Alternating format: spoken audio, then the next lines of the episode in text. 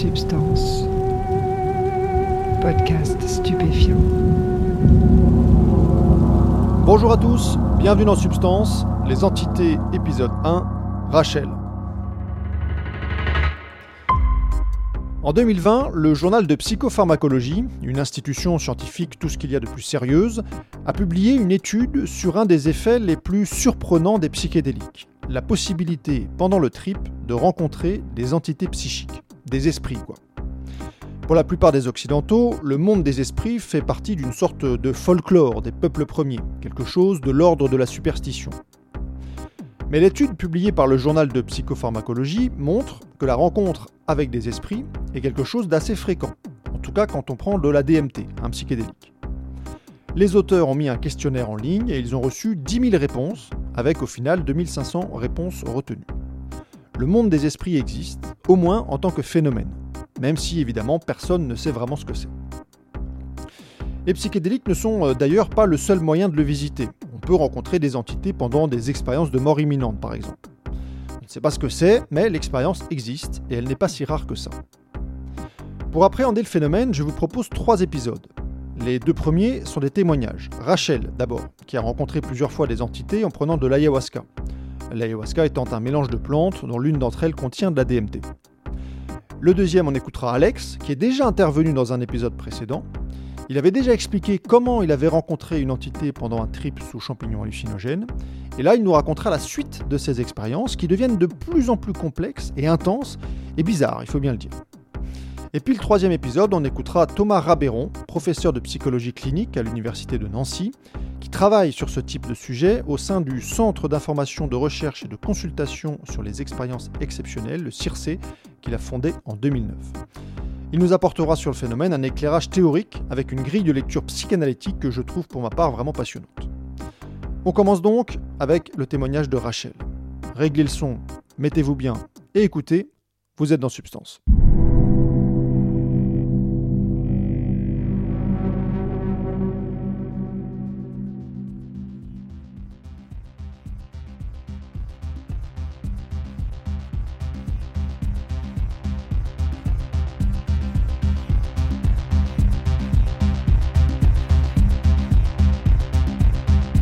Que je me souvienne, enfant, effectivement, euh, j'avais des questions existentielles.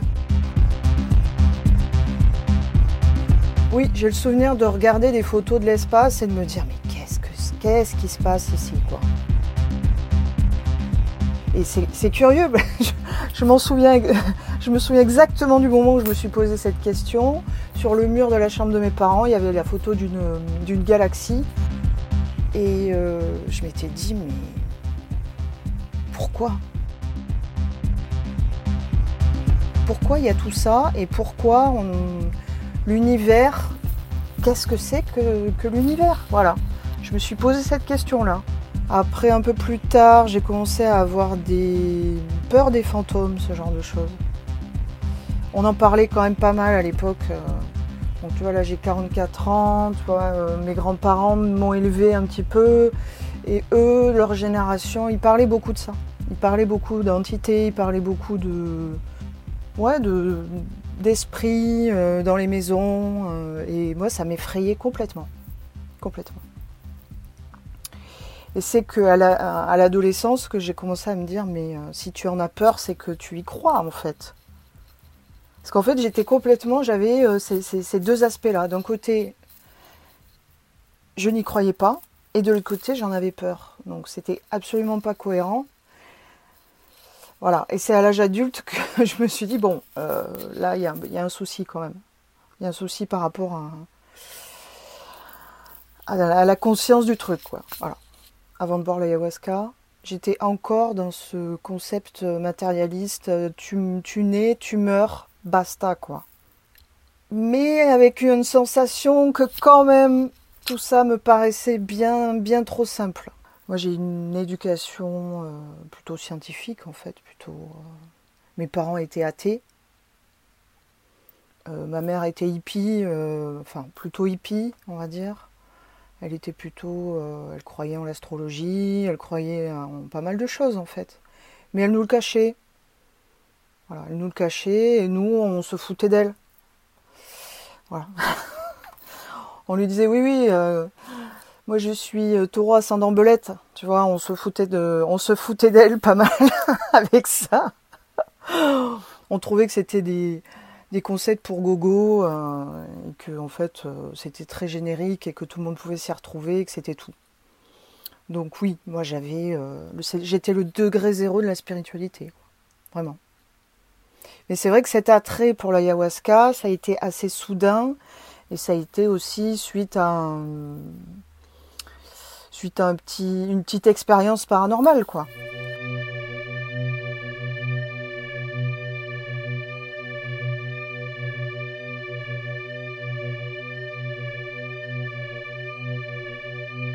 Je suis tombée enceinte en fait en 2017 et euh, c'était absolument pas prévu. Et euh, pendant donc la période, alors j'avais décidé de pas le garder parce que c'était pas le moment, euh, c'était trop tard, euh, j'avais déjà, déjà fait un gamin, bon bref, c'était pas le moment. Donc pendant cette période où, euh, où tu es enceinte finalement, qui dure 2-3 mois, là j'ai eu des, des expériences qui ont commencé à être vraiment étranges quoi. Donc par exemple, un soir, euh, j'étais devant la télévision. Donc on, tu imagines bien qu'à cette, époque-là, j'étais euh, la spiritualité, c'était zéro. Hein. Voilà, je ne croyais en rien. J'avais fait des expériences euh, psychédéliques légères. pour moi, c'était récréatif, ça s'arrêtait là. Et donc ce soir-là, je regardais la télé tranquillement. Et tout à coup, j'entends une voix, comme dans mon oreille, quelque chose qui me susurrerait dans mon oreille. J'entends une voix qui me dit euh, Ah Et en plus, c'est une fille. Sur ce ton. Donc là, je, je m'arrête. Je regarde autour de moi. Je me dis Oula, qu'est-ce qui se passe euh, Qu'est-ce que c'est que cette voix? Mais vraiment, j'avais l'impression que c'était quelqu'un. J'avais la sensation que c'était une personne, que c'était une femme. Et ce qui m'intriguait, c'est qu'elle avait un ton qui, est, qui m'était familier, en plus. Donc tu imagines bien que ce genre de choses, je l'ai gardé pour moi, j'ai rien dit. J'ai commencé à me poser beaucoup de questions, à me dire, mais attends, soit je deviens folle, soit c'est la schizophrénie qui commence à me guetter, enfin, euh, voilà, quelque chose qui ne va pas fort, quoi. Sauf que ça s'est pas arrêté là et que mon compagnon a eu exactement la même expérience de son côté. Euh, lui, c'était lors de... On était allé faire euh, l'échographie et euh, il m'a accompagné. Quand on a reçu l'analyse, en fait, il a tendu les bras pour regarder l'échographie, puis j'ai vu qu'il s'est rétracté. Mais il m'a rien dit sur le coup. C'est en en parlant avec lui euh, quelques jours plus tard qu'il euh, m'a avoué qu'il avait entendu une voix à ce moment-là qui lui avait dit Bah alors tu regardes pas ta fille. Donc, on vit deux expériences similaires, quelques jours d'intervalle, avec une voix qui semblerait était la même. Donc là, si tu veux, euh, on a commencé vraiment à se poser des questions, quoi. Alors lui, c'est pas trop le genre à mouliner sur ce genre de choses, mais moi, euh, ça, a ouvert la boîte de Pandore, en fait. ça a complètement ouvert la boîte de Pandore. Donc, euh, et puis ça s'est arrêté là.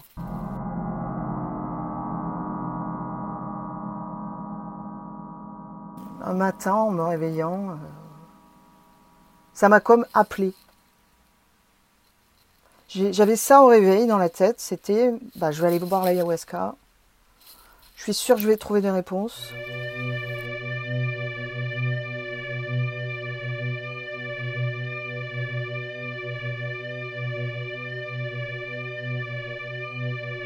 Rachel était en contact avec des gens qui prenaient de l'ayahuasca, quelque part dans un pays d'Europe. Elle se rend donc à l'un de ces week-ends avec au programme plusieurs nuits de cérémonie. La première nuit, elle découvre la puissance du breuvage. Elle visionne de grands mandalas et elle entend un chien lui parler par télépathie. Mais c'est au cours de la deuxième nuit que l'expérience va être fondamentale. Donc la deuxième nuit, donc déjà tu sais un petit peu à quoi t'attendre, mais le stress ne descend pas, c'est même pire. Je crois que le, stress monte d'un cran. Parce qu'en plus, tout le monde raconte des histoires pas croyables.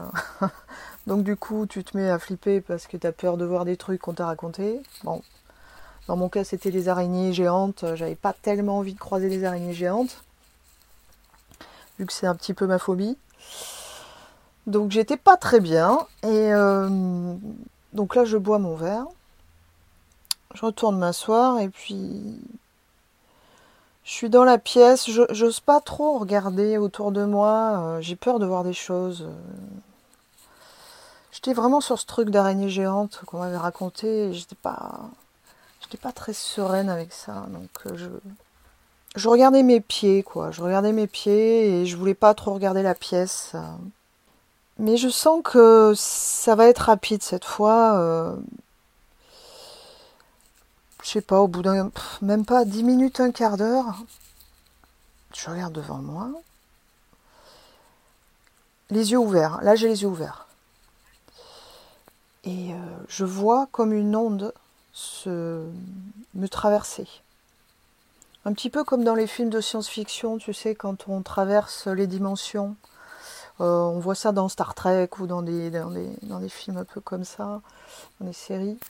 Euh, quand tu changes de dimension, tu as une espèce d'onde comme ça qui, te, qui passe sur toi et tu glisses un petit peu dans, dans une autre dimension. Et je vois une onde comme ça qui arrive vers moi. Je me dis, oula, les yeux ouverts, ça commence à être intéressant. Quoi. Euh, je regarde derrière moi et l'onde, en fait, continue derrière moi. C'est-à-dire qu'elle traverse et je la vois derrière, je la vois devant. Donc là, je me dis, tu es en train de glisser dans quelque chose. Donc effectivement, je glisse dans un univers. Tranquillement, quoi. Là déjà, je suis un peu impressionnée. Je me dis, là on est, ça semble réel, quoi. Ça semble pas. Bon, c'est vrai que quand on a des, visions les yeux fermés, c'est pas la même chose que les yeux ouverts, quoi. Les yeux ouverts, euh, ça vient se superposer euh, à ta réalité. Et là, c'est une autre affaire, quoi. Euh, donc je glisse dans cette dimension. Et là, ça, ça s'accélère, ça va très très très vite. Je me retrouve dans un lieu je sais pas trop où je suis, mais je commence à voir ce qui est devant moi. Donc devant moi, en fait, se dresse un arbre euh, gigantesque. Et cet arbre, il a une particularité. Euh, il est comme euh, habité, c'est-à-dire qu'il un petit peu comme lors d'une tempête, tu vois, les arbres se sont secoués de, de, tous les côtés par le vent. Eh bien là, c'était la même chose, sauf qu'il n'y avait pas de vent. Donc l'arbre est en mouvement permanent, il bouge dans tous les sens. Et euh, en fait, les branches, c'est pas vraiment des branches. Il y a des branches, mais il y a de tout en fait sur cet arbre. Il y a comme des membres en fait. Il y a des oreilles, des, bras, des. Et là, je commence un petit peu à flipper quand même. Je me dis, oh là là là, qu'est-ce que c'est que ça? Donc là, je commence à paniquer. Tout doucement, je sens le stress qui monte, qui monte, qui monte, qui monte. Je panique, je panique, je panique.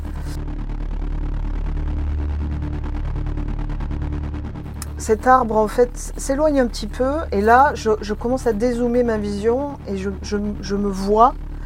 Euh, je suis euh, en suspension dans les airs. Je suis dans, le ciel, on peut dire ça. Et je sens que je suis dans un cube. Je, je peux pas je le vois pas le cube, mais je sais que je suis dans un cube à bord arrondi. J'ai cette information-là dans ma tête.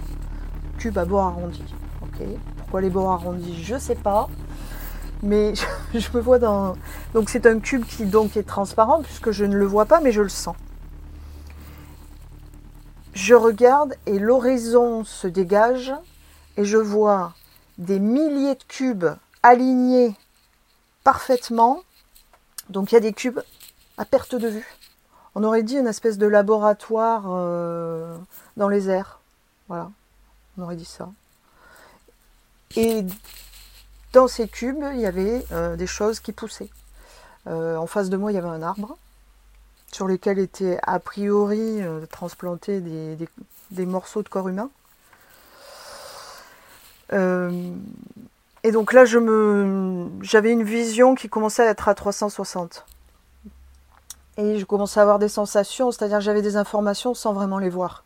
Je commence à ressentir des entités autour de moi. J'ai l'information qu'il y a des entités qui circulent dans des tuyaux.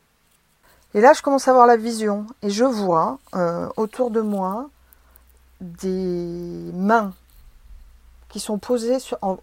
D'abord, elles sont posées sur moi. Donc moi, j'ai euh, la vision de moi assise dans la pièce, donc réellement, et en même temps, je suis là-haut. Donc j'ai les jambes, je suis exactement dans la même position, j'ai les jambes allongées et je vois des mains posées sur moi. Donc là, panique à bord. Je suis pas du tout prête à ça. Euh, je commence à paniquer, à appeler au secours. Euh, je dis que j'ai, je hurle, j'ai peur, j'ai peur, j'ai peur. Mais je hurle pas vraiment dans la pièce, je hurle dans mon esprit en fait.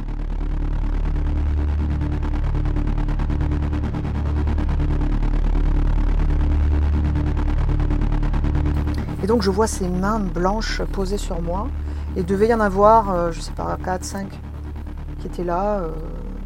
Je voyais que les mains en fait. Ça faisait comme, un, comme une main matérialisée, mais elle était uniquement blanche et euh, un peu fumeuse. C'est-à-dire que je, voyais que la main et le, bras, je voyais plus à partir de, des bras. mais je sens qu'il y a des gens, quoi. Je sens qu'il y a des entités, quoi. Je hurle, je, commence à poser des questions, mais je suis, suis pas sereine, donc je, suis incapable d'avoir un, discours cohérent, quoi. Euh, je suis juste là à hurler, j'ai peur, je suis où, je comprends rien, je suis en train de devenir folle, euh, voilà, j'étais dans une boucle un peu de folie, et là j'ai peur de devenir folle. Tout à coup, je me dis je vais devenir folle, en. Ça y est, tu es à la folie, tu y es. Euh, tu, vas, tu rester comme ça, tu ne pourras plus jamais. Euh, tu vas rester perché. Euh, c'est terminé pour toi. Puis j'entends une voix à ma droite. Alors très claire, comme si quelqu'un était derrière moi, qui me dit Mais Rachel, calme-toi.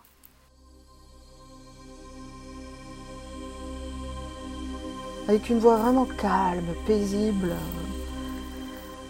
Elle me dit, écoute, euh, essaye de te calmer. Alors moi, je réponds, mais je peux pas me calmer, je peux pas. Je hurle, je hurle de toutes mes forces. Échec total, euh, je me calme à aucun moment. Donc là, je commence à partir dans un délire. Euh, vais vous épargner les détails, mais en tout cas, voilà, je pars dans un délire avec mon conjoint. J'appelle mon conjoint au secours il vient pas, enfin bon, il se passe un truc. Puis tout d'un coup, il y a une espèce de grande lumière comme ça en face de moi et tout s'arrête. Donc là, la pression redescend d'un coup.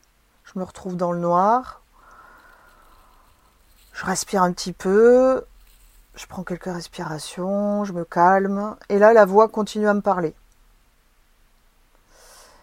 Et elle me dit, écoute, euh, en fait, je, je suis là euh, depuis ta naissance. Comment ça, tu es là depuis ma naissance? Il me dit oui, je t'accompagne depuis que tu es né. Donc là, j'ai la sensation que c'est une femme qui me parle. Je suis un peu euh, interloquée parce que je l'entends vraiment très très bien. On dirait vraiment qu'une personne est à côté de moi euh, qu'on a une petite discussion euh, tranquillement. Elle me dit voilà, je... tu es venu pour avoir des réponses. Et là, moi, je lui dis, écoute, je sais plus, moi, je sais plus, là, je, suis, je suis perdue. je sais plus pourquoi j'étais venue là. Et là, elle me fait la liste de tous les points que je m'étais euh, imaginé en, venant. Donc elle me dit, voilà, tu es venue pour régler les problèmes avec ta mère, pour lâcher prise, pour comprendre euh, ce qui se passe euh, dans l'univers. Elle m'a dit, je suis là, vas-y, je t'écoute. Donc là, on s'ensuit une, discussion assez euh, intense à propos de ma mère. Elle commence à m'expliquer que j'ai une attitude qui n'est pas très, très sympa avec ma mère et qu'il faudrait que je me calme. Donc elle me fait une espèce de, psychothérapie comme ça. Mais en même temps, elle a l'air de me connaître parfaitement. Elle me parle de moi comme si j'étais moi. Donc, ah, je me dis, mais est-ce que c'est mon cerveau? En fait, est-ce que je suis en train de me parler à moi-même? Je commence à me poser des questions parce qu'elle a l'air de bien me connaître. Mais en même temps, elle m'apporte des réponses que je, moi, je n'ai pas. Donc elle me parle de ma mère, elle me dit que voilà, euh, que ma mère a été traumatisée dans son enfance, elle m'explique pourquoi. Et donc elle m'explique pourquoi je, devrais être plus sympa avec ma mère. Et quand elle me dit tout ça, ça s'intègre mais immédiatement. C'est-à-dire que quand on dit que l'ayahuasca c'est 10 ans de psy en une nuit, euh, là, ça prend tout son sens parce qu'en fait, j'intègre ce qu'elle me dit à, la seconde où, elle me le dit. Donc, on a une discussion comme ça, et là, je me dis génial, je vais lui poser des questions existentielles. Je suis sûre que je vais avoir des réponses. Donc, je lui dis ok. Alors, je lui dis bah, qui êtes-vous? Là, j'ai un silence. Elle me dit je ne peux pas répondre à cette question pour l'instant. Merde ça commence mal, tu vois. je lui dis, bon, tant pis, je vais tenter autre chose. Donc je lui dis, ok, c'est quoi l'univers? Qu'est-ce que c'est que ça? Pourquoi euh, À quoi sert l'univers Qu'est-ce que c'est Pourquoi on a ça euh Elle me dit, écoute, l'univers, c'est comme la somme des possibles. L'univers est en expansion et en fait c'est parce que les possibles sont en calcul permanent et donc, l'expérience s'étend à l'infini. D'accord Alors là, je suis subjuguée, mais vraiment, je, suis mais, euh, sur le cul à ce moment-là d'entendre ça. Euh, j'ai l'impression qu'on est en train de me dévoiler l'envers du décor. Et j'ai vraiment cette sensation-là qui s'installe. Euh, on m'explique que voilà, que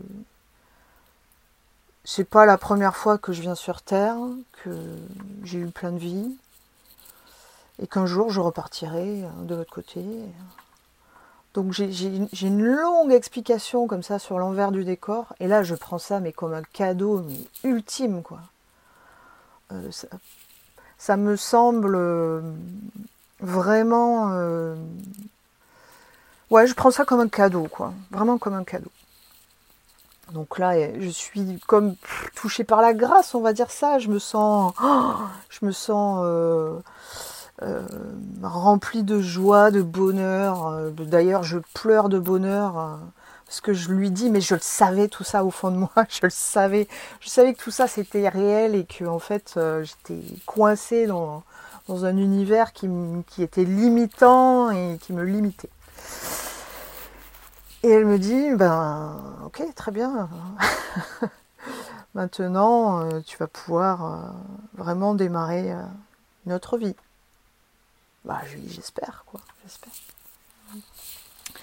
Donc, alors après, je me rappelle plus exactement comment ça s'est terminé, mais c'est comme si ça s'évaporait petit à petit. C'est-à-dire que petit à petit, la voix a disparu tout doucement. Et du coup, j'ai réouvert les yeux et je me suis retrouvée dans la pièce euh, dans un état de sérénité euh, qui est difficilement euh, explicable. Et là, waouh, quoi, tu, tu réalises. Là, tu as pris une gifle, mais monumentale, quoi, monumentale. Je me sens connectée à tout le monde, je me sens connectée à l'univers, je me sens connectée à, qui je suis vraiment. Je, je me sens enfin connecté euh, au grand tout, quoi. Voilà. Donc euh, la soirée se termine comme ça. Je crois qu'à ce moment-là, le maître de cérémonie demande euh, si on veut un troisième verre. Puis là, j'explose de rire en disant Ouais, c'est bon, j'ai eu ma dose, si tu veux.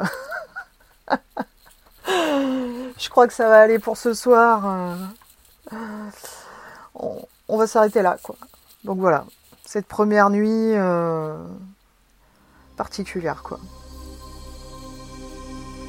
Ah oui, euh, j'ai oublié un truc aussi. Elle me dit à un moment donné, parce que je lui demande euh, l'ayahuasca à quoi ça sert, hein, qu'est-ce que c'est exactement, et elle m'a dit c'est un pont entre deux mondes. L'ayahuasca est un pont. Donc ça, j'ai trouvé ça vachement intéressant comme description.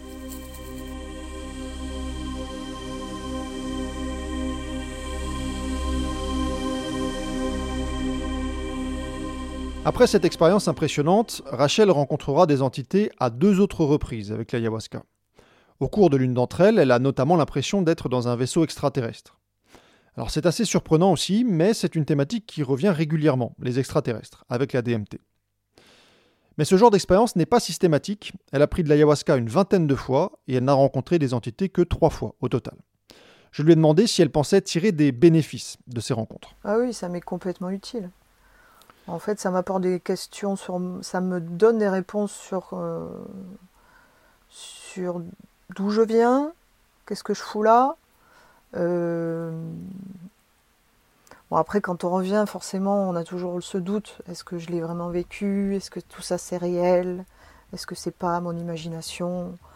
On a quand même ces questions-là qui reviennent, donc c'est moins agréable.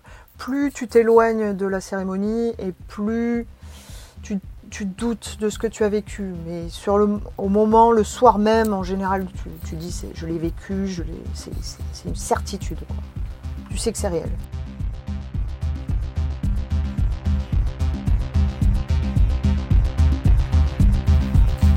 Et ça m'a apporté euh, un autre regard sur moi. Ça m'a fait un petit peu redescendre mon ego aussi. Ça m'a remis à ma place, quoi. Parce qu'à chaque fois, c'est tu sais, dans les expériences de spiritualité, en général, euh, tout le monde est gentil, tout le monde est beau, tout le monde est mignon. Euh, Dieu, les entités, tout est, tout est bienveillant. Euh. oui, c'est vrai, tout est bienveillant, sauf que quand ça a quelque chose à te dire, ça te le dit, mais franchement, ça prend pas de gants. Si l'entité, elle te dit t'es un connard, tu, tu, voilà. Tu le prends en pleine face, quoi.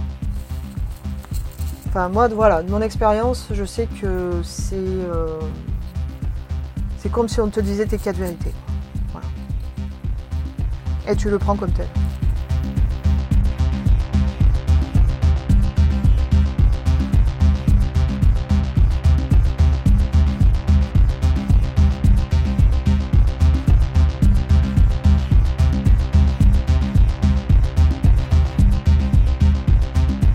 Dans l'étude du journal de psychopharmacologie dont je vous parlais en introduction, plus de la moitié des personnes qui ont répondu ont déclaré que la rencontre avec l'entité était l'une des cinq expériences les plus significatives de toute leur vie.